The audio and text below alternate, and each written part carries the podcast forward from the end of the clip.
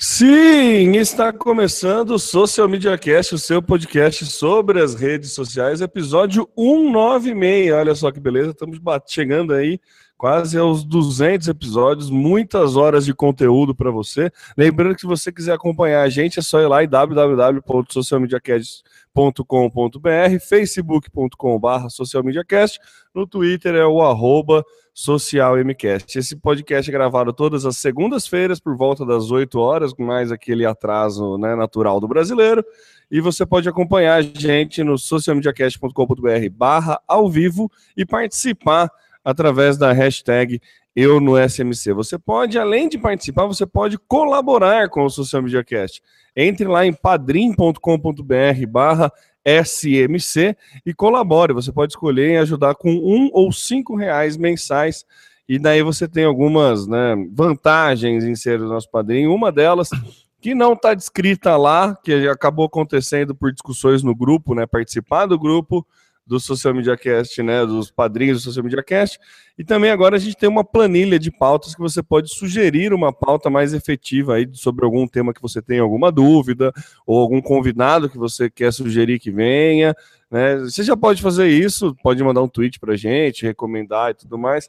Mas os nossos padrinhos eles têm acesso à nossa planilha de pautas e eles podem editar lá e colocar o que quiser, dar os links, é, divulgar caso ele tenha feito algum trabalho e quiser que use como pauta. Então é uma coisa bem orgânica que está surgindo aí entre os padrinhos e está bem legal. A galera está bem participativa, nos, nos deixa muito é, animados com este projeto. Você pode assinar a nossa newsletter, lá no nosso site tem um campo assinar a nossa newsletter, que daí você recebe por e-mail todas as notas do cast, tudo que foi falado aqui, e também fica mais fácil para você guardar. E acho que é isso. Você pode assinar, obviamente, isso aqui é um podcast, você pode assinar o nosso feed aí no seu aplicativo preferido de podcast. Basta buscar por Social Media Cast, não tem muito erro. Eu sou o Temo Mori, o arroba Temo Mori no Twitter, facebook.com barra Temo Mori, Temo Mori em todas as outras redes sociais, inclusive fora delas, e passa a bola aí para o início do, do, nosso podcast aí, nessa, nessa ventania de São Carlos para o Samuel Gatti. É eu ia falar, tudo bem, pessoal? Estou aqui, eu sou Samuel Gatti, o arroba tá no meu site, em várias redes sociais, falando aqui diretamente da Vent Ventor, não sei como que fala, ventarenta. Também é tem, tempestadiosa, não, não é. é não, não é tempestade. Eu não sei, me faltou a palavra. Mas a capital do tufão hoje está ventando demais aqui. A São Carlos, a capital também da tecnologia no interior de São Paulo, e discutindo os assuntos aí com vocês sobre as mídias digitais, que é o que a gente gosta, é o que a gente vive, e eu, a gente sabe que é o que vocês também estão aqui para ouvir.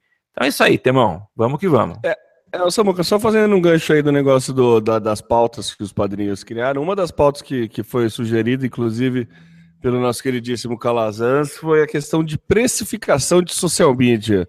É um assunto bem polêmico. Ele falou: a gente está pegando os, os guias referenciais aí de São Paulo, das capitais, que normalmente fica bem longe dos preços praticados no interior. Então a gente está montando aí um, estamos fazendo um trabalhinho de pesquisa para poder trazer para vocês. Vamos ver se a gente traz um convidado também. É, então é isso. É o um dos próximos temas aí que está no radar é essa questão do, do valor do serviço cobrado em social media. Não percam e se quiser palpitar lá, pode, né, ser nosso padrinho e, e dar a tua colaboração. Social Media Cast. É, começando então com a nossa pauta da semana, Samuca, o Facebook vai mudar o feed? Pois é, Tema, a gente sabe que o, o, o, Facebook faz constantes alterações, né? Eu diria que diariamente nós temos aí alterações pequenas que a gente não enxerga porque estão num segundo plano, estão aí num nível de mais profundo, né, de códigos e a gente acaba não enxergando. Mas algumas das modificações, ele anunciou isso na última terça-feira, na semana passada, e algumas das modificações estarão em breve disponíveis e elas começam com um leve toque aí de, não vou dizer cópia, mas buscando como referência um pouco daquilo que o Twitter vem fazendo ao longo dos anos, né? Uma das alterações serão os ícones, então haverá uma mudança na visualização, eh, no estilo dessa visualização e nos ícones, né, que estão no nosso feed de notícias. É, uma outra alteração curiosa, eu não entendi porquê, mas também segue uma tendência do que algumas outras redes sociais têm feito, é a questão do, de se colocar os ícones redondos, né? Facebook, é, até onde eu me lembro, nunca trabalhou com, com a foto de perfil, ícone não, foto de perfil redonda, então ele começa a adotar esse estilo de, de exibição do nosso perfil, né? Uh, outra alteração parece-me, pela imagem que eu estou vendo aqui, que está um pouco mais leve, ele tirou uma tradicional barra azul, aquela, aquela paleta de cor do, do Facebook, tirou da parte de cima, então ele vai estar tá um pouco mais clean. Uh, então, uma mudança significativa, ela se estende também um pouco para o Instagram. Algumas mudanças também serão entregues no Instagram. Uh, Haverá também a criação de um estilo de bolha, aquilo que a gente já enxerga, por exemplo, no WhatsApp, em que as, os textos, as conversas ficam dentro de pequenos balões para facilitar aí a visualização de quem está escrevendo o quê e também para você ter um pouco mais de clareza quando você está respondendo a um comentário. Então vai ficar mais, mais claro isso, né? Enfim, são algumas alterações, fica um pouco complicado a gente comentar sem, sem visualizar a coisa pronta, né? Mas é interessante a gente perceber que o Facebook está se movimentando, se movimenta permanentemente e está entregando um, uma, uma navegação, acredito eu, melhor para que a gente possa ficar mais tempo dentro dessa rede social. O que, que você achou, Temão? Tinha visto? É aquela. Eu, eu cheguei a dar uma olhada assim, é aquela modificação para facilitar ainda mais a experiência do usuário, né? Num, é, a colocação dos balões que você colocou, ficar mais fácil para ver. É tudo para facilitar o consumo no, no celular, principalmente. É, a questão do Facebook com as fotos redondas, acho que é para padronizar, né? Porque no WhatsApp é redonda, no Instagram é redonda e no Messenger é redondo. Então, aí ele, ele vem para tentar dar uma padronizada em tudo. Acho que a gente está mais acostumado a consumir a foto nesse, nesse formato e lançou aquele é, Messenger Code, né? Eu não vou lembrar o nome, que é aquele que você pode ler. Ele começou a divulgar ali a foto redonda, né? que ele pegava a tua foto do perfil e fazia aquele Messenger Code que era para você imprimir, tipo, em cartão, em crachá, para o cara poder te mandar uma mensagem. É um QR Code do Facebook, nada mais do que isso. Então, é, ele já vinha né, pontuando aí que, que o formato redondo podia aparecer e, e apareceu. São mudanças, assim, teoricamente simples, mas bem significativas na, no, no, quesito de experiência do usuário. Sim. Se preocupa muito com a navegação cada vez mais fluida, e nosso amiguinho Instagram não fica de fora. A questão de você poder responder comentário é, no Instagram fica bem mais é, organizado a coisa, né? É. Porque antes você ficava com um monte de conteúdo jogado ali, não tinha tanta interação na conversa. É, agora deu uma organizada, fica um pouco mais fácil. É. Aguardemos. Uma coisa que a gente comentou que ia ser lançado em agosto, que realmente foi lançado aqui, foi a TV do Facebook, o Facebook Watch. Né? Achei bem, bem interessante. A gente comentou que ia sair na gringa primeiro, mas tem algumas novidades aí que eu achei, que eu achei bem, bem legal. O Facebook liberou um vídeo oficial explicando, né? Até na nossa pauta aqui é esse vídeo que o Estevão postou. Né? Ele vai ter bastante experiência social para consumir esse conteúdo que ele está. Ele está apostando muito nessa questão social para consumir o conteúdo de TV, né, da TV do Facebook, que é você vai poder assim é, assinar conteúdo, né, botar aquela lista para assistir depois. É, você vai poder receber notificação de conteúdo ao vivo, coisa que já acontece. E mas o que eu achei legal é que você pode receber recomendações com base no que seus amigos estão assistindo. Então ele tem esse poder social, basicamente ele vai fazer um filtro aí de tudo que você, o que está mais popular entre os seus amigos e recomendar para você.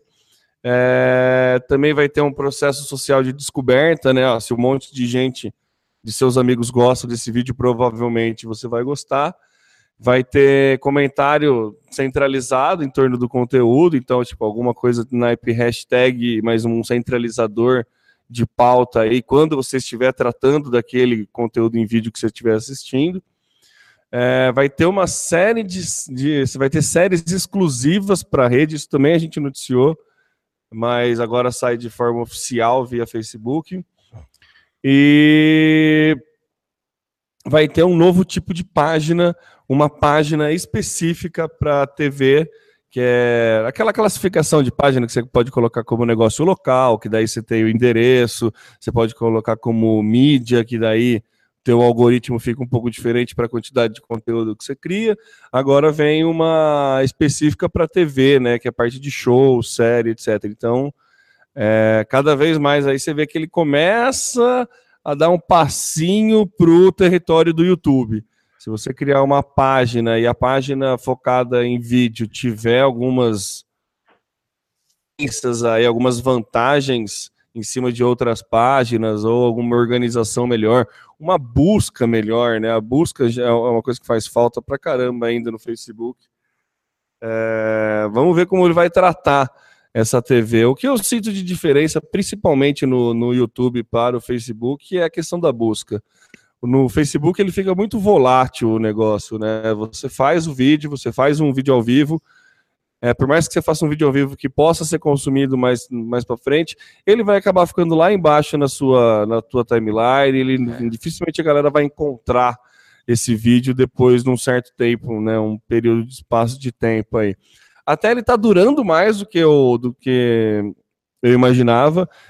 É, eu tô fazendo umas lives dirigindo, aquela coisa bem recomendada, sabe? É super. Ficou bom. inclusive o Ivan que deu, sugeriu o nome do quadro, chama Temo pelo Trânsito.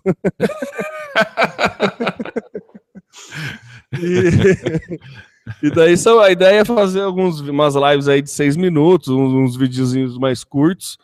E tá tendo um resultado interessante porque tá demorando para sair. Eu recebo, sei lá, coisas de uma semana depois, ainda tem gente curtindo e comentando no vídeo. Então, nunca nenhum, nenhum outro conteúdo do Facebook tinha uma, uma duração tão grande assim de uma semana. É no máximo dois, três dias. Então, acho que daí a, a, talvez essa página específica para shows, para série, essa página com específica de TV, possa ter uma, uma duração maior, alguma coisa assim. Acho que é algo que a gente pode ficar de, de, de olho aí, meio esperto. Interessante essas modificações. A gente noticiou a maioria delas aqui, só que agora saiu de forma o, o, oficial, né, Samuca? É, saiu de forma oficial e a gente vê cada vez mais, e parece que ficou mais concreto agora com esse anúncio é, oficial de todas as funcionalidades, o que a gente vai ter. É, dá para perceber qual é a direção que o Facebook está tomando, né? E fica claro que um dos, não vou dizer como um dos objetivos, mas a principal referência, o principal concorrente nesse segmento do Facebook é o YouTube, que já tem aí um trabalho, nasceu com vocação para vídeo, continua nessa vocação, abriu o leque, colocando live, colocando outras opções, e a gente vê o Facebook caminhando para isso e já chegando com um poder de fogo muito grande, né? O que ainda me deixa em dúvida, e eu acho que esse é um passo muito importante para que ele possa ganhar escala, é começar a remunerar os produtores de conteúdo. O que a gente vê até o momento é talvez um acordo com produtores de conteúdo aos moldes de Netflix, em que talvez ele compre o conteúdo produzido por terceiros para exibir no seu canal. Mas talvez o que falte para de fato consagrar esse serviço quando estiver pronto vai ser realmente ganhar um pouco mais escala, né? Eu acho que um dos motivos é, da gente estar tá muito ligado no YouTube e ter hoje o YouTube como referência em termos de conteúdo em vídeo é que a gente busca pessoas que a gente gosta, muitas delas a gente tem uma ligação, uma referência muito próxima, né? É, então eu acho que isso falta, a gente ter pessoas com as quais a gente se identifique, conteúdos que tenham a ver com a gente, que a gente curta em consumir, e não apenas aqueles é, cuja curadoria é do Facebook, mas aquilo que a gente possa escolher, e para isso tem que aumentar a oferta de vídeos e, obviamente, remunerar esses produtores, né? Mas uma iniciativa legal, a gente vê cada vez mais o cerco se fechando aí, os grandes é, apresentando soluções em vídeo. O que a gente não pode reclamar é talvez aí oferta de players diferentes, né? Netflix, YouTube, Facebook agora e muitos outros que começam a entregar, entregar de forma legal mesmo conteúdo em vídeo nas plataformas digitais. Muito legal. assim como eu consumo e tenho, tenho aumentado demais ultimamente o consumo de vídeos no YouTube, uh, eu quero também começar a experimentar o que o Facebook vai entregar. E é uma briga também para o Facebook num território que até então é desconhecido por ele, que são as Smart TVs, né, Samuca? É, o Facebook ele, ele domina celular, desktop, ele vai bem, mas nas Smart TVs ele ainda não, ainda não tem uma navegação muito fluida. Não tem por que você entrar no Facebook numa TV, sendo que no celular você tem o celular do lado. É muito mais fluido, muito mais fácil no é. celular. No YouTube já não. No YouTube você já pega uns vídeos maiores assim que você quer assistir na TV, você já coloca, você né, transmite a tela e consegue ver as, as duas estando no mesmo Wi-Fi. É. Agora o Facebook começa a, a, a, aparecer mais na TV, né? Nada impede você estar tá navegando Daí você entrar na TV do Facebook e espelhar para a Smart TV. O tempo de, de exibição de, de YouTube Smart TV é muito grande. É. é. Então, acho que é um lugar aí que o Facebook está querendo começar a concorrer. É engraçado, né? Como fica uma. É gato e rato, né? O Facebook fica querendo e, e, é, fazer vídeo, o Facebook, o YouTube abraça uma outra coisa. Né? Então, é. É, é, e é engraçado que não sei até que ponto é estratégia do YouTube ou é coisa do usuário. É, é bem a especificidade de cada rede mesmo, né? O Facebook parece que tá, fica correndo atrás do rabo algumas vezes assim, e é engraçado, porque não é uma coisa que a gente espera do Facebook. Então, bem, bem interessante essa briga aí. É, vale a pena a gente ficar de olho. É, a gente vê que essa briga de gato e rato, ela tá desde o começo, né? São, são é, corporações que nasceram com vocações diferentes. O YouTube nasceu para exibição de vídeo é, e o Facebook começou com uma rede social. E a gente viu em algum momento o YouTube, o, o, o Google tentando correr atrás, criando o Google Plus e tentando transformá-lo numa rede social que fosse capaz de brigar com o Facebook. Não conseguiu vencer essa guerra. Ao mesmo tempo, a gente vê aí o Facebook introduzindo o vídeo como uma área é, é, separada, né? colocando num pedestal o vídeo e tentando construir. Então, realmente, é uma briga de gato e rato, tá desde lá da origem. As duas começaram mais ou menos ao mesmo tempo e, e, e vem brigando aí, né? Interessante. É, é, engraçado, né? Porque o YouTube tenta ser mais social e o Facebook tenta ser mais vídeo, né? É, é legal. É legal a, a, ideia, a corrida aí. É, Samu, ainda falando de Facebook, o Facebook está travando uma guerra contra o click. Eu não sei esse termo, é mordida, bite, bait, bait, é. Bait. Eu acho que é fisgada, né? Fisgada, é tá. B-A-I-T. É. Meu, meu, meu inglês me travou agora aqui no, no... Eu acho que é fisgada, fisgada, alguma coisa. É, deixa eu traduzir. caça-cliques, né? Alguma coisa é assim. Isso, é. Ah, o Facebook tem trabalhado constantemente, voltamos a falar aqui do, do, do foco do Face em vídeo, né? E ele tem trabalhado de uns anos para cá, de uns anos para cá, não, de um tempo para cá, e isso parece que se intensificou é, depois da eleição do, do, do senhor Laranja, né, nos Estados Unidos, e que a gente viu aí as polêmicas, né, com relação a, a, a conteúdos que tentavam forçar a barra pró-Trump, e aí é, houve uma, uma, movimentação geral, não só no Face, mas em, em outros grandes players, para olhar um pouco para o conteúdo e, e, fazer uma certa curadoria, evitando que conteúdos uh, influenciassem de forma negativa, enfim, manipulando, né? É, uma das, alterna uma das, das, soluções propostas foi uma averiguação do conteúdo, o Google, o Google já tem feito isso, né? Certificando conteúdos de, da imprensa, principalmente, que são verdadeiros, para dar mais credibilidade e assim as pessoas terem um pouco mais de tranquilidade ao clicarem e consumirem aquele conteúdo, sem a preocupação de estarem é, recebendo notícias falsas, enfim. É, a, nova, a, nova modificação é uma, uma mudança no algoritmo do Facebook que promete é, punir aquele, aquelas postagens que vêm com caça-clique. Uma das desses caça-cliques, é o que eles chamam de clickbaiting, é você estimular as pessoas a clicarem numa imagem, que é simplesmente uma imagem, achando que é um vídeo que não tocou, não teve o autoplay, né? Uma dessas alternativas é você colocar no meio da imagem aquele triangulinho do play. Então aquilo não é um play, mas é uma imagem manipulada passando-se por um, um vídeo, né? Isso faz com que as pessoas cliquem, levando a um site, levando a uma landing page. Então essa é uma alteração importante que vai inibir esse tipo de ação. Então quem é, tentar colocar esse, esse post estático com ah, imagens que, que levem a, a ao, ao, ao clique, né? serão punidos e é provável que não apareçam mais na, na não serão mais exibidos, né? Eu acho Nossa, um caminho bom. muito interessante, importantíssimo. Eu confesso que já cheguei a fazer isso uma vez, mas a gente vai aprendendo aí, sabe que não é legal fazer isso, né? A gente tem que ser claro, tem que ser bem transparente. Então, se é vídeo, é vídeo, se é imagem, é imagem, cada um na sua.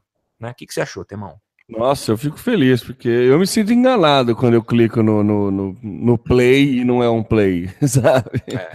Até no, no Twitter eu já vi isso acontecer. É, alguns tweets, se não me engano, da ESPN, eles dão um, um ah, é. print na, na, no playerzinho do canal deles, e daí você clica, ele abre uma imagem com o play e você fica com aquela cara de tonto. É, eu, eu, eu não gosto, não. E eu acho que toda é, guerra contra caça-clique é vantajoso, né? Eu acho que é. melhora muito, ajuda muito para não obrigar, mas pelo menos para inibir essa criação de conteúdo que não, não é legal para o usuário, né? É. Você só perde tempo com ela, o cara fica tentando, sabe, precisa de view, precisa de view, precisa de page view, page view, é a, a guerra do page view, né? já teve a guerra dos likes, agora a guerra já teve, tá tendo a guerra do page view, isso ainda é meio antigo, né? Porque tem bastante influenciador, bastante site que. Bom, é, não, não tem bastante site que ainda vende page view para pegar anúncio.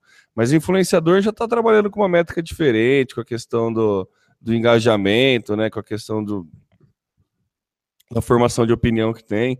Então, eu acho que é uma tendência natural isso tentar mudar. O page view perdeu um pouco a, apotou, né? Perdeu um pouco a importância né, na, na questão para monetização de site, alguma coisa assim, e essa relevância ser um pouco melhor. Então, acho que o caça-clique começa a prejudicar. Uma coisa que eles podiam começar a punir é vídeo com, aquele, com aquela legenda e o final você não vai acreditar, o final ah, não, você vai isso... se surpreender. Cara, eu, isso. assim, a não sei que seja de alguém que eu conheça, aí eu, eu vejo porque daí eu sei que é piada. Mas, nossa, isso eu, eu não tenho paciência, não. Eu não consigo, não consigo clicar nisso. Ah, essa pessoa adotou um cachorro e o final você vai surpreender. Ah, não. É. Ah. Eu clicava, eu não clico mais. E, é. assim, eu, eu não clico curioso. Eu, eu fico curioso, mas eu não clico. Porque é, eu vou então, me sentir eu também. Eu também, eu, é, pela probabilidade é mais fácil eu ficar me sentir enganado, isso. então eu não clico. É. é bem essa. É isso mesmo. Mas eu acho vantajosa, eu acho legal essa, essa, essa defesa aí. E ele já tinha mudado a questão de links também, né? Você não poder editar mais o link, então você vai colocar um conteúdo bem mais fiel à tua página, porque acontecia isso. bastante isso também, né? Você pega um clique, um link de uma, de uma reportagem e coloca lá, ah, receita de bolo, você podia editar, né? É. Agora você não pode editar mais, então acho que ajuda são coisas que não não inibem, mas coíbem, né? Não sei se. É.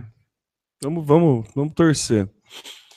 Bom, mudando de rede social, agora ainda aqui para nosso queridíssimo Fantasminha Snapchat. Tem alguns dados aí mais recentes para guardar e compartilhar. Tá até outra nota aqui do nosso queridíssimo Estevão Soares. No segundo trimestre de 2017, alguns dados do Snapchat, ó. Usuários ativos diariamente, 173 milhões. Teve um aumento de 4% no trimestre, um aumento de 21% anual. Trimestre passado, 4%, comparar com o ano passado, no mesmo período, 21%. Acho que um crescimento de 21% na base de usuário é um crescimento a gente não pode considerar que é uma rede que está morrendo nessa moca para quem está crescendo. É, então. 21%, né? É, aí a gente vai para a receita, né? Vamos ver, ah, não, o Snapchat está mal das pernas, o Snapchat está morrendo. A receita total é de 182 milhões. Teve um aumento de 21% no trimestre, mal lá o 21% aparecer de novo, e um aumento de 152% no ano. Ô Samuca, que rede é essa que está morrendo e cresce 152% pois na é. renda, na receita? Então a gente está começando a, a, a, matar coisa que talvez não esteja morta, né? E também a gente tem uns dados aí que dá uma, uma um susto se a gente pegar as despesas. As despesas também cresceram. A empresa trabalha no vermelho, a despesa operacional é de 229 milhões, aumentou 16% no trimestre e 179 no ano. Então cresceu, cre... ficou quase que no zero a zero ali, deu um, o vermelho, foi, mais para o vermelho, mas a gente tem que lembrar que essa, é bem comum essas empresas operarem no vermelho durante bastante tempo. É, a Netshoes, se não me engano, é uma empresa que operou no vermelho coisa de muitos anos. A Amazon operou no vermelho muitos anos.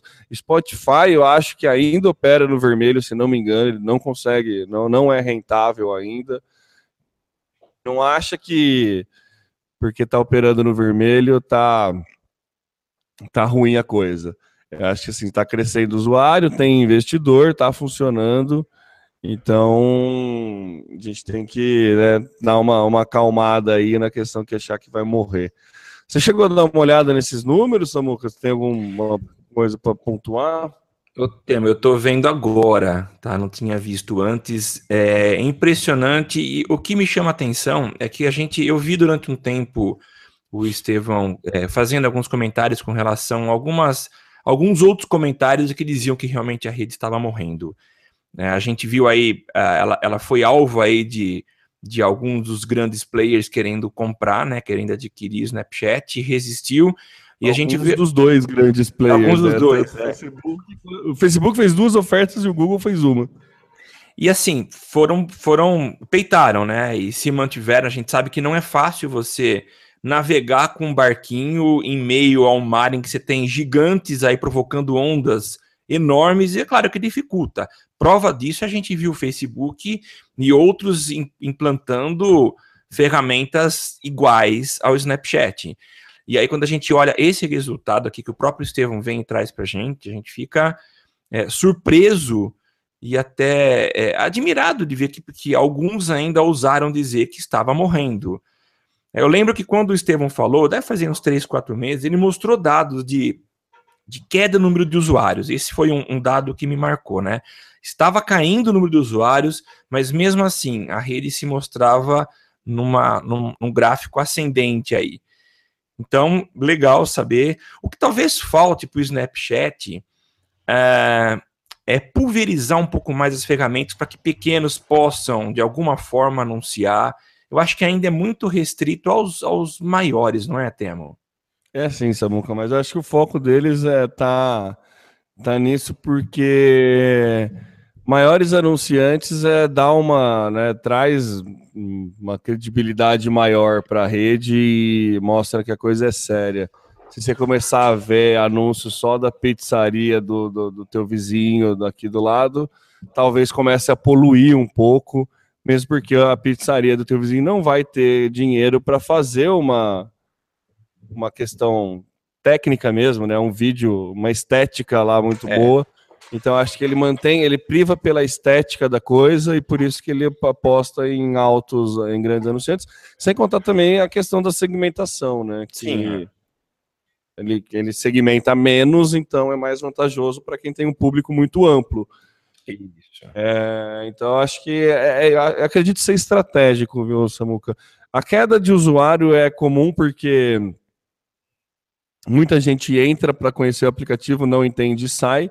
E a galera que fica mesmo no aplicativo, que a gente falou aqui, que é um público exclusivo que o Snapchat tem, é a galera, né, a galera mais nova aí, os teenagers, que é a galera que vira, é o famoso que a gente brinca aqui, ó, pai, me deixa na esquina que eu vou a pé, sabe? A galera não quer, não é. quer compartilhar as coisas com os pais, com as mães, que é o que acontece no Facebook. É. Então, o Snapchat ele tem esse público que esse é o grande trunfo dele, né? É um público que só ele consegue atingir. Então, mas a gente vê parcerias, né? O Snapchat faz parceria com NBA, com NFL, com Sim. Copa do Brasil, sabe? Então, assim, eles não estão não é pouca coisa assim, sabe? Não estão é. não tão apertados não. Então, acho que é que aqui no Brasil não está tão bem quanto fora. Então daí a gente tem a tendência de falar, ah, ninguém mais usa depois que o Facebook colocou stories até no, no WhatsApp, acabou o Snapchat e tal, mas não é só isso o Snapchat, né? Não é só essa forma de conteúdo, tem mais coisa, tem mais público, então Sim. acho que vale a pena. Nesse link que a gente está colocando nas notas, que são os dados, tem um link, dentro do link tem um link, ó, que, que Inception, é da live que o Estevão fez falando sobre esses números. É bem legal. Eu recomendo assistir, vale bem, bastante a pena aí para entender um pouco mais do, de como está o Snapchat e tudo mais. Legal. É, seguindo com a nossa pauta, agora eu tenho uma live no Instagram que, que permite participação de duas pessoas e que chama Tango. Olha que legal, é isso, Samuca? Você gosta de tango, Temo? Ah, Samuca, eu não sou muito bom. É. Ah, olha só, já evoluiu. Você gosta. Você já de dançar, mas você gosta? Não, não. Dançar nem, nem tento, mas eu gosto sim. É, então tá bom. Tango é o nome que o, o Instagram está dando para sua para o novo recurso que é, possibilitará você fazer uma live com mais alguma pessoa. Então, se antes era restrito a, a, a, só uma pessoa transmitindo, você vai poder fazer isso em duas e optar pelo modo privado em que você conversa com outra pessoa, faz uma conferência entre você, uma outra e talvez uma terceira, ou também você vai poder abrir essa live para um, todos os seus seguidores, né? A ideia é interessante. É, é, mais uma funcionalidade que chega no Instagram permitindo conferência. Isso vai ser muito usado para lançamento de produtos. É, quando você quer fazer conferências, palestras a dois, podemos até, quem sabe, algum dia pensar em fazer uma transmissão do Social Media Cast também, nós dois abrindo para os nossos seguidores. Olha que legal. É, é interessante. Ainda não tem tanta novidade, vamos aguardar, mas o fato é que nós teremos essa live em dupla liberada no Instagram. Nossa, Muca, boa ideia, hein? Tentar fazer aí uh, um. simultaneamente transmitir o.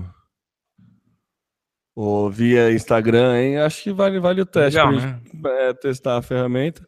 O, a live do Facebook recentemente é, cantou essa bola, né? De começar também a fazer, chamar um amigo. Sim. Mas eu não, não, não passou nenhuma na minha timeline, não. Não vi ninguém fazendo. É, para mim Mas também. eu acho interessante. Eu acho que a gente podia, podia testar. É, vamos, não está liberado ainda, então um grupo seleto foi escolhido para poder receber as atualizações, mas vai ser interessante. Então, é, você vai criar uma live e, e vai mandar um convite para um amigo, ele precisa aceitar esse convite para que a tela se divida ao meio e cada um vai aparecer num dos cantos.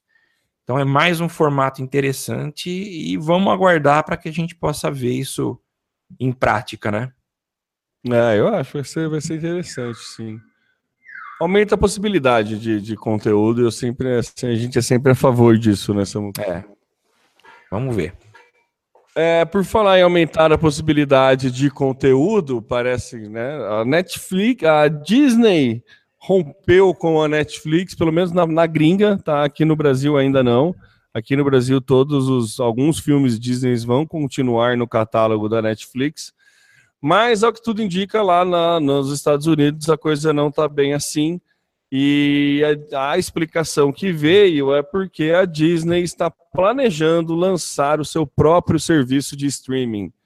Olha que beleza, o próprio serviço de assinatura e ela vai colocar nesse, nesse serviço o seu catálogo de, de produções, é, dentre elas a ESPN. A ESPN é um. É, é Disney, né? É uma empresa da Disney, então é, é uma que pode entrar nesse aí, nessa questão de streaming. O que nos dá uma ideia, uma, uma projeção aí interessante, pensando que a ESPN é a detentora, por exemplo, do direito de transmissões de eventos é, bem relativos, tais quais o Super Bowl, por exemplo. Só, só o Super só, Bowl. é, só o Super Bowl. Então, acho que começa a ser interessante. A, a, gente sabe que a Disney tem um catálogo absurdo de produções, então não, não ficaria para trás aí. E também tem cacife para produzir muita coisa. Sim. Então passa a ser aí um concorrente interessante para o Netflix, pelo menos na gringa isso vai acontecer. E também para a parte de conteúdo ao vivo, né? Que a gente ainda não tem, né? Serviço de streaming na Netflix, principalmente, de coisas ao vivo, de esportes e coisas assim. E a ESPN, meu, nos Estados Unidos ela transmite até jogo de dominó e eu não estou brincando, tá? É verdade. Ah, é? É verdade. Tem transmissão de jogo de dominó, transmissão de boliche, tem transmissão de um monte de coisa. Entendeu? Então, assim, você ter isso online, o Watch ESPN já oferece, né? Para quem é assinante dos canais ESPN, você tem o Watch ESPN é, você consegue assistir a programação ao vivo, né? Que está passando, tipo um Globoplay, né, isso até aí não é novidade, mas ele abre alguns outros canais e também alguns conteúdos on demand. Sim. Que é entrevistas que já foram, ou alguns filmes produzidos pela ESPN. Então, é bem legal assim o conteúdo para quem gosta de esporte, vale muito a pena.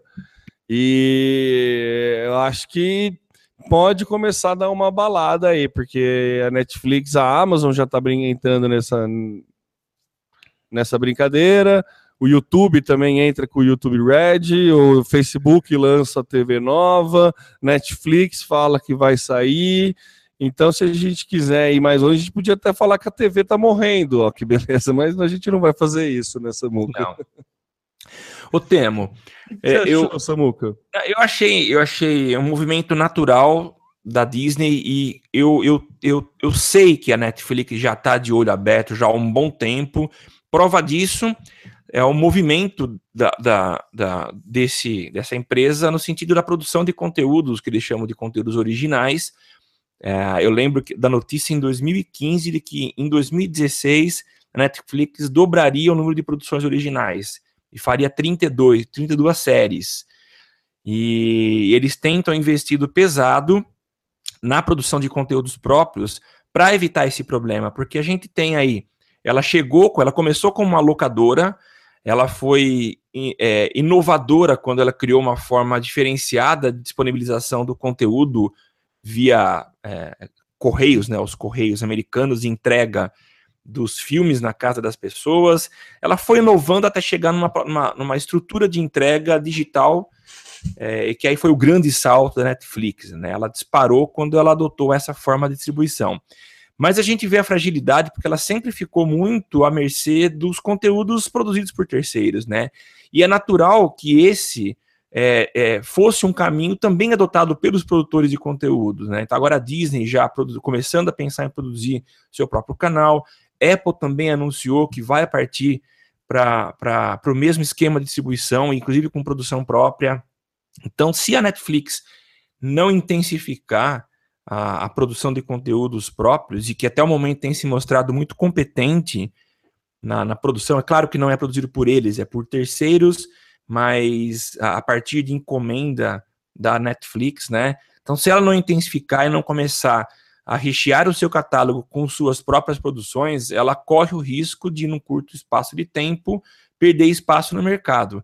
E a gente vê que ela foi a primeira a chegar nesse formato e ela tem uma participação muito grande, né? Então você hoje fala, ó, você assiste tal série, você sabe que a pessoa, se conta que a pessoa tenha é, a assinatura da Netflix, e isso é muito comum, as pessoas têm. Então é, é bom que ela corra para manter esse, essa carteira de clientes e para brigar, para fechar de certa forma o mercado, evitando que as seus concorrentes cresçam e, e acabem arrancando dos seus clientes. Engraçado isso que você falou, Samuel, que é verdade, né? É, você já conta que a pessoa tenha o Netflix. É tipo quando você vê alguma recomendação de algum filme, a primeira pergunta que faz é: tem no Netflix? É, é isso. É, então, é bem legal. Isso é, é, o. é o, é o antigo, né? O teu número é TIM, sabe? É, é isso. Eu até lembro do meme que era muito engraçado assim. Não basta ser pobre, tem que perguntar se o número é TIM. É a é. mesma, é, é essa pegada, né? Você já condiciona a entender que a coisa que, que a pessoa tem o Netflix de tão padrão que ele ficou, né? Na, na essa é, forma de consumo ficou tão padrão. Bem legal e a gente vai ter uma boa guerra ainda aí por aí para vir, né? Seguindo aí com a nossa pauta, Samuca, é o mundo digital se fecha para os neonazistas? Temo, a gente está gravando esse podcast numa segunda-feira, hoje é dia 21 de agosto de 2017, e a gente tem visto algumas cenas lamentáveis ao redor do mundo, né? Não estou nem falando do terrorismo, que é aquilo que a gente que a gente vê acontecer, aconteceu recentemente na, na, na em, em, Barcelona. em Barcelona, em Barcelona, né? Mas ontem no Fantástico eu vi uma matéria sobre os grupos neonazistas e é chocante a gente ver que ainda existem pessoas que fazem diferença, é, e no caso específico de raça, né? Como é que pode as pessoas verem diferenças entre negros e brancos, verem diferenças entre é, latinos? Então é, é muito triste. Eu fiquei muito triste ao ver essa matéria e a gente vê o caminho, por onde foi a, a, a humanidade, né? É, então me entristece demais. E agora a gente vê é, é, empresas tomando atitudes que eu considero muito positivas. É, alguns podem dizer, ah, mas isso é censura. Mas eu acho que em algumas situações a gente precisa ter uma postura um pouco mais dura para combater pessoas que já perderam é, bastante, eu falar um pouco, mas é bastante do seu senso crítico. Empresas como Facebook, Google e Airbnb e algumas outras como PayPal, enfim, empresas cuja base é a tecnologia, estão tomando uma atitude dura com relação a esses grupos extremistas, grupos de extrema direita que têm provocado aí uh, movimentos muito radicais dos Estados Unidos, que provocaram, inclusive, recentemente em Charlottesville, a morte de uma manifestante. Então, a polarização nos Estados Unidos está intensificando. Nos últimos meses, a quantidade de novos adeptos a esses grupos foi grande. E agora, essas grandes do meio digital é, tomaram atitudes e que vão boicotar ou cortar na raiz é, uh, esses grupos em três grandes frentes: na infraestrutura, na comunicação e no financiamento. Uh, Airbnb está cortando uh, reservas feitas por membros radicais de, de, casas ou apartamentos que eles tenham é, é, feito, né, reserva. Uma delas, ele cancelou reserva ativistas em Charlottesville. Então, não vai mais ter hospedagem essas, essas pessoas. Hospedagem também de site. Sites, é, provedores como GoDaddy, que é um dos maiores do mundo, assim como Google, Zoho e, e ZendGrid, também estão é, extirpando qualquer hospedagem desses grupos. E há casos aqui de, de um desses grupos que tentou, foi para uma, é, é, teve a, as portas fechadas, migrou para outra, também foi banido. Então, isso tem, tem é uma atitude muito legal.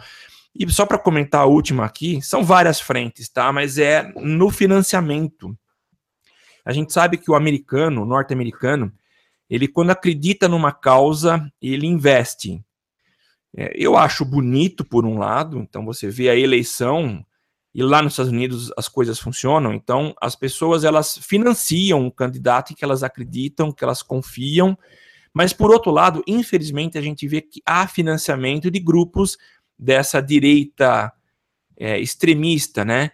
E aí, para coibir também esse financiamento, eles estão podando e cortando alternativas como o PayPal, que é um, um, um, banco, o maior banco do mundo, se a gente for olhar um banco, o, o que ele consegue fazer no mundo inteiro de agregar é, pessoas que investem, colocam dinheiro lá, transitam dinheiro pelo PayPal. Então, o PayPal também está cortando qualquer é, forma de troca de dinheiro desses radicais. O Patreon, que é uma alternativa parecida com a que a gente adota, que é o Padrim, que é de você fazer financiamento coletivo, também está cortando um episódio recente, é o atropelamento de, de uma ativista é, que culminou na prisão de um desses radicais, e aí foi criado aí uma vaquinha online para poder bancar as custas de defesa, e aí uh, o GoFundMe, que é um outro né, sistema de arrecadação, cortou a vaquinha, então ninguém vai poder ajudar esse jovem radical. Uma atitude interessante, ousada, desses, desses players aí da, da tecnologia, mas o que eu acho, eu acho que vai num sentido muito favorável, que é tentar de alguma forma inibir que esses radicais sobrevivam e cresçam. O que, que você achou, Temão? Eu acho genial. Eu acho que tem que fazer isso mesmo. Eu fico feliz que ainda tenha tanta empresa com bom senso que acaba usando essa, esses recursos, essas artimanhas aí, essa censura para o bem. Eu acho que tá certo, não, não tem que tem que tentar coibir mesmo, tem que tentar evitar que esse tipo de coisa aconteça, porque, né, vamos combinar, né, em 2017 Sério mesmo, 2017 a gente ainda tá vendo esse tipo de coisa, gente financiando esse tipo de coisa, pelo amor de Deus. Não, sei lá, eu né, não sei, é meio longe da nossa realidade, daí a gente fica achando que é coisa é. de filme, né? Que é coisa, mas não, acontece mesmo. Então, eu acho, acho ótimo, acho bem, bem, bem justo e bem coerente. E além de tudo, fico feliz de saber que as empresas né, podem dar, tem, tem essa opção de, de falar um não, de negar. E ah, você quer fazer financiamento para grupo nazista? Não, na minha plataforma não.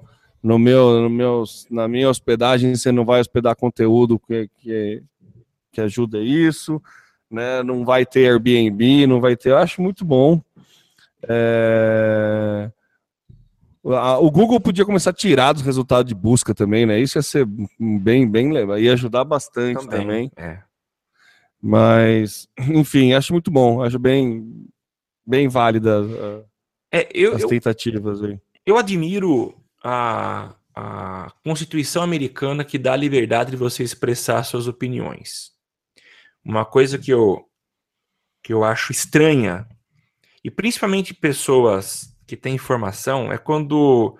Eu vou dar um exemplo aqui, tá? É, não estou contando nada pessoal, mas eu já lembro uma vez em que o, o alguém falou assim: é, estou dando um tempo para que você deixe de ser amigo do. É, é seguir o Bolsonaro. Porque ah, a partir de tal dia eu vou tirá-lo da minha relação de amigos. Eu acho um exagero gigante isso. Acho que quem existem aqueles que admiram alguém que expressa sua opinião, por exemplo, como Bolsonaro ou como Jean Willis. Estou falando de dois opostos aqui, tá? É, eu acho que a expressão da opinião é legal. Eu admiro isso nos Estados Unidos. Agora, expressar uma opinião com relação à raça, à cor e pior, ir para a rua fazer uma manifestação, eu acho um exagero. E, e para ser muito sincero, Temo, é, e quando a gente vê, assim, me dói muito quando alguém fala que um negro é inferior. Recentemente a gente teve aqui no Brasil uh, um, um, torcedor, e recente, tá? A gente já teve isso há uns três anos, uma torcedora do Grêmio, e recentemente um, um torcedor xingando um, um jogador de macaco. Pô, como é que pode alguém fazer isso? E tem um detalhe: os negros são diferentes, eles são melhores em vários aspectos, eles são igual, iguais a nós, mas, por exemplo, no esporte eles mostram um desempenho muito maior, muito melhor do que o dos brancos. Veja corridas em que você tem aí os quenianos que vêm competir. Não rola, tá? Os quenianos ganham. Você pega na música, os negros são muito é, é, superiores na qualidade vocal mas cada um está na sua área. Eles têm diferenças? Tem, mas é, são melhores em vários aspectos. Então a gente não pode comparar, não tem como a gente comparar. Então chega desse tipo de polarização. Somos iguais, somos seres humanos e não podemos traçar esse tipo de comparação. É, é triste, viu? Eu fico, fico revoltado, me doeu é. demais ver isso ontem. E às vezes até eu troco um pouco aí a racionalidade pela emoção, porque me incomoda demais ver esse tipo de atitude. Ah, mas incomoda mesmo essa boca. Por mais diferente que seja, tendo os direitos são os mesmos, né? Claro, Acho claro. que esse é o ponto, sabe? Sei lá, não é tão, é tão, sei lá, para mim é uma coisa tão longe, tão, tão, enfim. É, esse radicalismo, né, não que uma coisa esteja longe, acontece próximo, a gente vê, a gente infelizmente participa, mas é, a gente infelizmente presencia, mas é. é esses extremismos são, são bem ruins mesmo, é, inaceitáveis. Bom, Samuca, vamos, desabafos feitos, vamos seguir a nossa, para a nossa última pauta aí, falando um pouco. Eu achei curioso essa matéria aqui, que agora, para 2024 já, é, na Olimpíada de Paris, pode acontecer uma coisa inédita de um esporte, um, video, um jogo de videogame virar esporte olímpico. Beleza. aqui da, do, do, Comitê Olímpico, Olímpico lá da França, que está tentando né, trazer algumas novidades para os jogos, está querendo fazer uns jogos cada vez mais conectados e mais tecnológicos, e entende-se que a inclusão de um esporte é, eletrônico é, possa ajudar muito isso. É, tem a pauta aí para a gente dar uma lida, não tem nada oficializado pelo COI ainda nada, mas já é uma, algo sinalizado que eu acho bastante interessante para gente ver o crescimento do videogame, a galera que, para quem ainda briga se jogar videogame é esporte ou não é, agora acho que não vai ter como, vai ter uma medalha olímpica, né? Imagina, de de Counter-Strike. O que, que você é... faz? Ah, eu sou campeão olímpico de Counter-Strike. É. Entendeu? Deve ser, o que, que você achou? Você acha válido? Então, eu acho, eu acho legal. Eu ainda tenho uma dificuldade de tentar entender o xadrez como esporte, eu tenho dificuldade de entender Fórmula 1 como esporte, mas eu acho legal. E a gente vê o, o quanto tem crescido, né? Não é simplesmente é, um, um, joguinho, uma forma de se divertir em casa, mas a gente tem percebido que a, a, o esporte cresceu. É claro que esporte, eu já chamando de esporte, então vamos considerar como sendo esporte, mas a gente tem visto um investimento muito pesado de empresas, patrocinadores, existem equipes que competem é, no mundo todo, os brasileiros são muito bons nesse esporte, né? Parece que no, campeonato, no último campeonato mundial, brasileiros foram os campeões, ou vice-campeões, não lembro.